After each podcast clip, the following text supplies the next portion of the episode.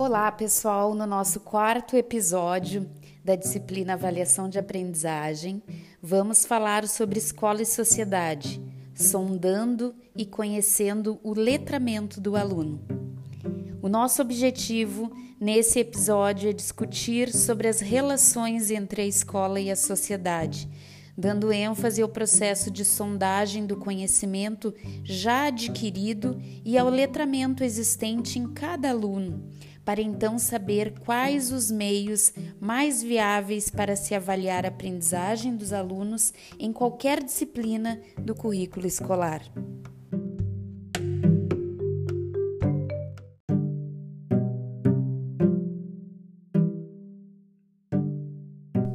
Para entender a concepção de avaliação, é necessário pensar no processo histórico.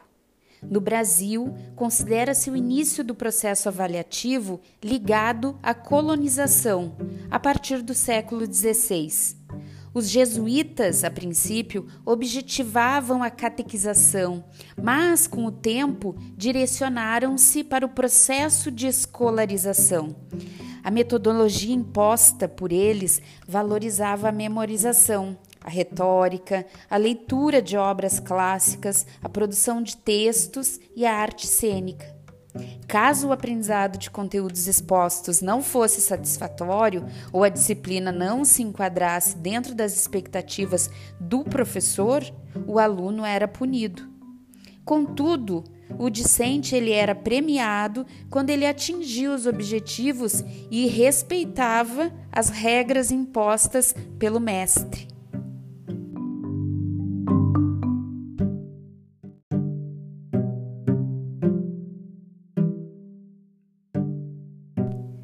Esse tipo de atuação evidencia uma abordagem puramente tradicional denominada pedagogia do exame, que prima pelo saber compartimentado, em que o conhecimento é avaliado somente por meio de notas, ou seja, há a valorização apenas dos aspectos quantitativos.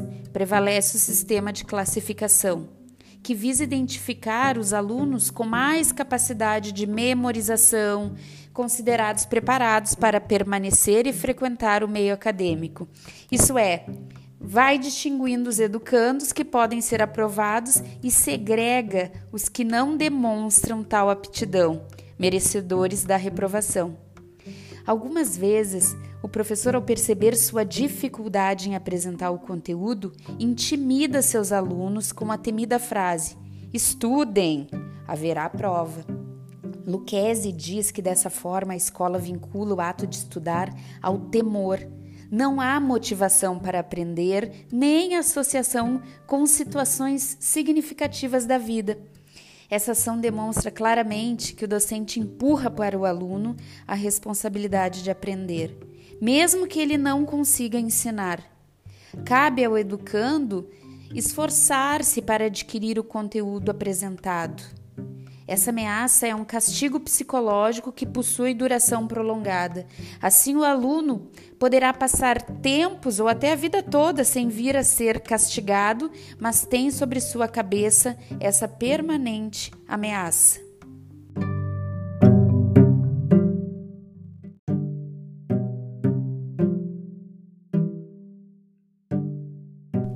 Quando a avaliação tem apenas um enfoque quantitativo, o docente não consegue averiguar o aprendizado real de seus alunos. Hoffman aponta que algumas vezes o professor é conivente com tal tipo de avaliação. Essa é uma das crenças que perdura no meio escolar. Há outras que acreditam que o ensino de qualidade é identificado por meio da avaliação classificatória e que as escolas que mantêm o ensino tradicional preparam melhor os seus alunos. Algumas instituições ainda conservam tais diretrizes por acreditarem que as concepções educacionais mais atuais podem afastar seus clientes. Pode-se citar como característica dessa forma tradicional a ênfase em medir e testar o conhecimento, em aspectos quantitativos, na figura central do professor no estudo somente para tirar nota, na aprovação, reprovação, na classificação.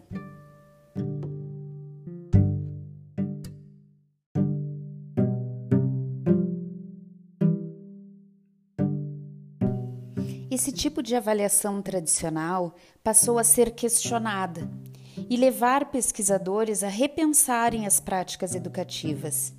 Desse modo, foram propostas vivências escolares descentralizadas do professor, ou seja, é o aluno que torna-se agente atuante nesse processo. A didática realizada nas aulas é direcionada para identificar o conhecimento do aluno e, por meio dessa vivência, oportunizar ações que levem ao conhecimento científico, por meio de metodologias específicas que conduzam ao aprendizado sem desvalorizar o conhecimento prévio, oriundo de suas raízes, ou seja, partir da realidade do aluno, daquilo que ele já conhece e daquilo que ele traz consigo. Essa concepção valoriza os educandos e, ao mesmo tempo, oferece recursos para o professor apreciar e interpretar os resultados obtidos por meio da avaliação, que deve estar em consonância com essa realidade do aluno.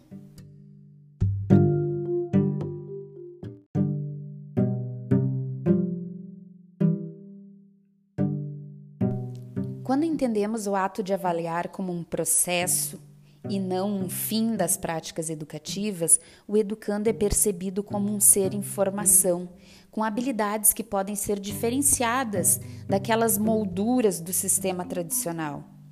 Assim, a preocupação com vestibular ou provas de seleção passa a ser direcionada para um segundo plano.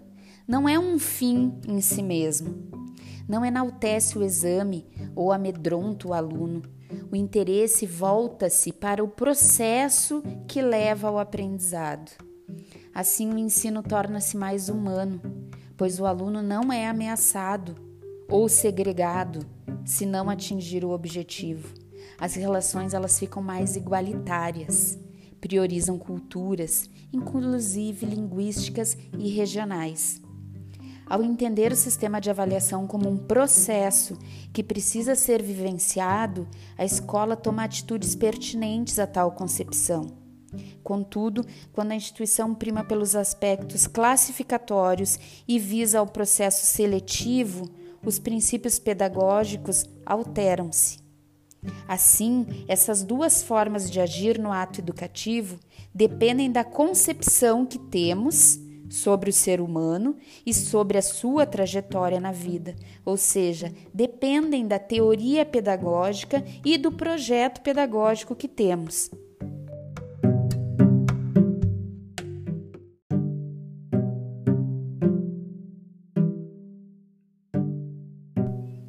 Podemos dizer que há três funções para avaliação.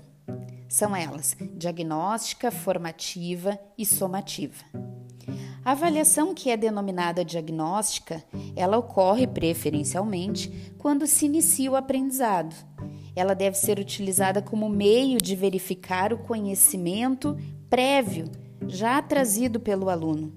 O intuito dessa avaliação é averiguar o entendimento de mundo que o aluno possui e, com base nessas vivências, encaminhá-lo ao saber acadêmico. Ou seja, essa avaliação deverá ser assumida como um instrumento de compreensão do estágio de aprendizagem em que se encontra o aluno, para tomar decisões suficientes e satisfatórias no sentido de avançar no seu processo de aprendizado.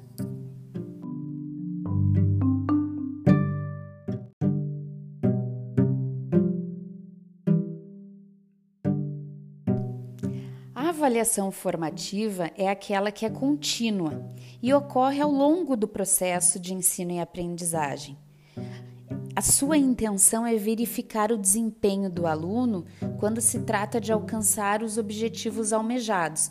O professor acompanha o percurso de aprendizado e, caso perceba a necessidade de intervenção, faz as interferências necessárias para que ocorra de fato o aprendizado.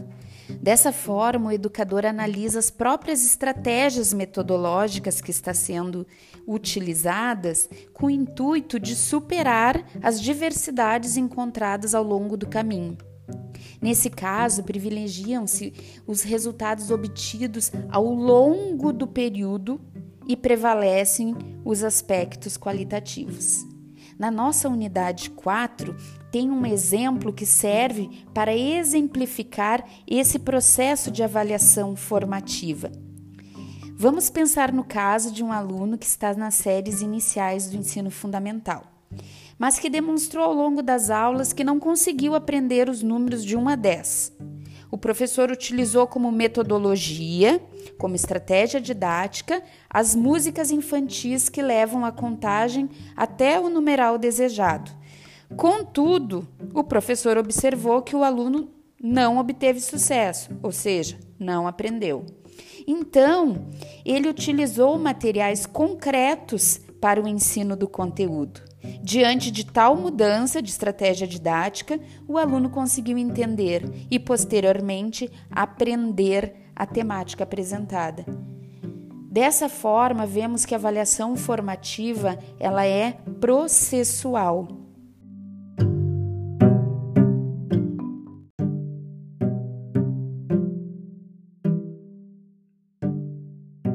Já a avaliação somativa é aquela que tem como característica a sua realização em uma única oportunidade, denominada como avaliação final, por ocorrer ao fim de um percurso de aprendizagem. Ela é utilizada para verificar se os objetivos pré-estabelecidos foram alcançados ao término de um processo frequentemente se baseia nos conteúdos ministrados e tem como instrumentos aferidos as provas, dissertações argumentativas ou testes de múltipla escolha. Normalmente, sua aplicação está voltada para certificação, promoção ou seleção.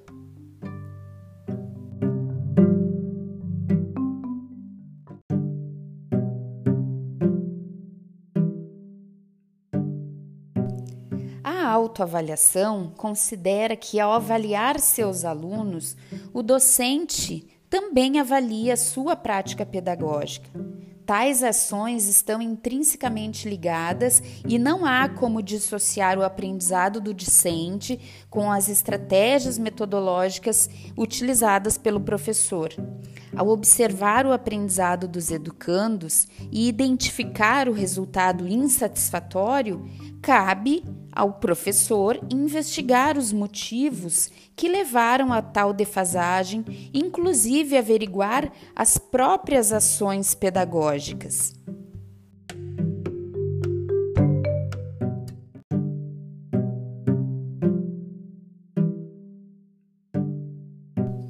Há também a heteroavaliação, que é um tipo de prova realizada por uma equipe ou uma pessoa é empregada em processos em que há grande envolvimento entre os avaliadores e avaliados. O avaliador é o profissional com domínio do conteúdo e que está em nível de superioridade no momento do exame, quando comparado à performance avaliada. Essa testagem ela contribui com visões diferenciadas sobre a educação, os padrões de aprendizagem desejáveis e os métodos de avaliação. No entanto, o profissional que está a avaliar precisa cuidar para não interferir subjetivamente na realidade em que o aluno está inserido. Também é necessária a atenção ao coletar dados e na forma como serão descritos esses dados, essas impressões. A heteroavaliação ela é empregada, por exemplo, pelo professor ao avaliar seus alunos, pelo diretor e equipe pedagógica ao testar seu grupo de professores, ou pelos órgãos federais, estaduais ou municipais quando examinam o sistema de ensino.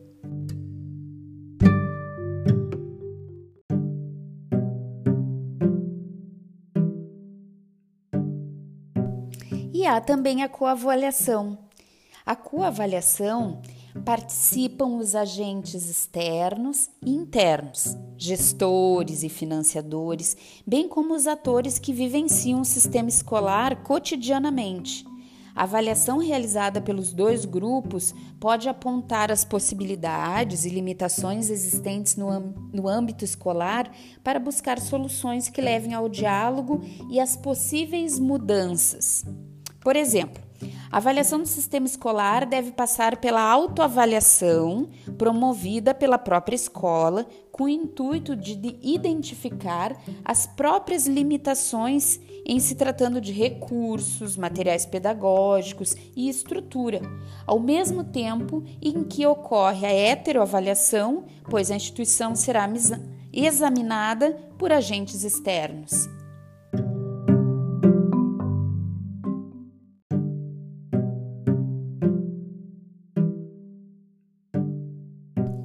Processo avaliativo ele acontece conforme as concepções pedagógicas propostas né, numa escola, que influenciam diretamente o planejamento do professor. Dessa forma, é necessário analisar os objetivos propostos no ato pedagógico, conhecer a área de estudo, o conteúdo, identificar os métodos e as estratégias utilizadas em seu planejamento. Depois, Cabe ao professor selecionar o tipo de avaliação que poderá ser empregada em sua prática, para que em seguida ele escolha pela maneira que pode ser classificada em dois aspectos: formal, que é aquele processo concreto, trabalhos, provas, seminários, documentações, ou informal, elogios, comentários, punições, observações.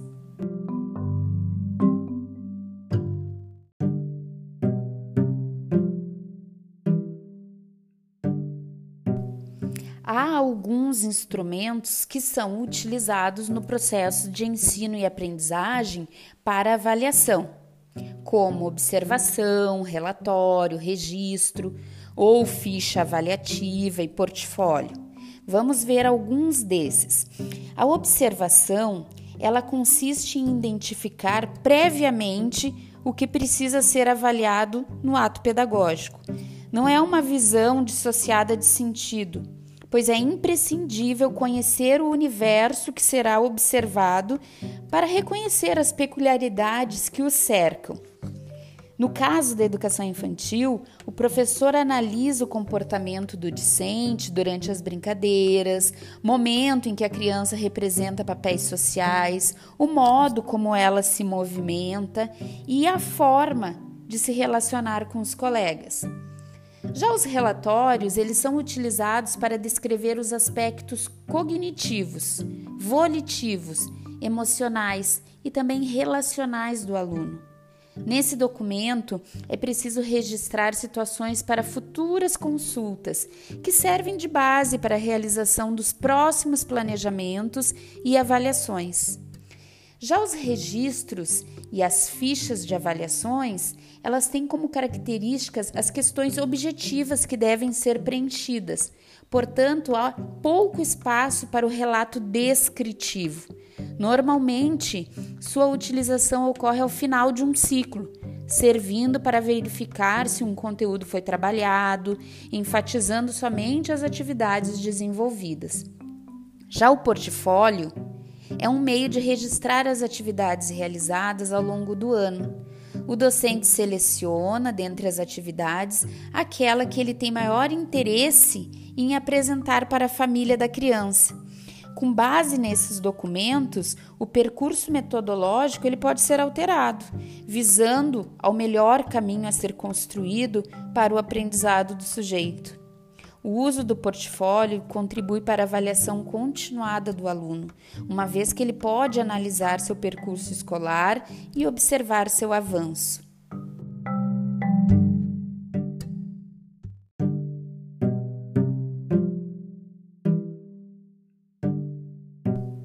No episódio de hoje, falamos sobre a avaliação em questão de função, tipos de avaliações, técnicas implementadas e instrumentos que podemos utilizar. No próximo episódio, falaremos sobre interação e avaliação em sala de aula.